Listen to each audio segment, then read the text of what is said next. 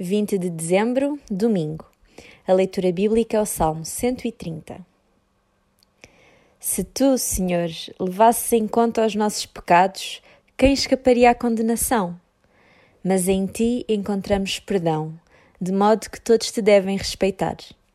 Com toda a minha alma espero o Senhor e confio na Sua palavra. A minha alma espera pelo Senhor mais do que a sentinela pelo romper da aurora.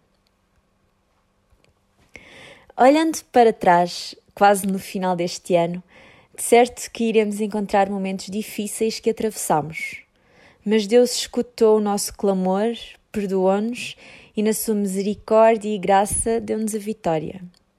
Portanto, a nossa esperança está apenas nele. Quem já passou por turnos de sentinela noturna pode bem compreender o sentido do versículo 6. O raiar da luz matinal é algo intensamente ansiado e a luz verdadeira também já raiou, como vemos em Mateus 4,16. Será que esta luz, que é Jesus, também já brilha no nosso coração? Ou será que ainda permanecemos em trevas? O profissional Pão do Céu é apresentado pela União Bíblica de Portugal.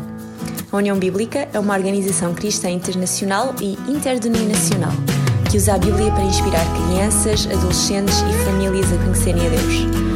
Mais informações, visite o nosso site em uniãobiblica.com.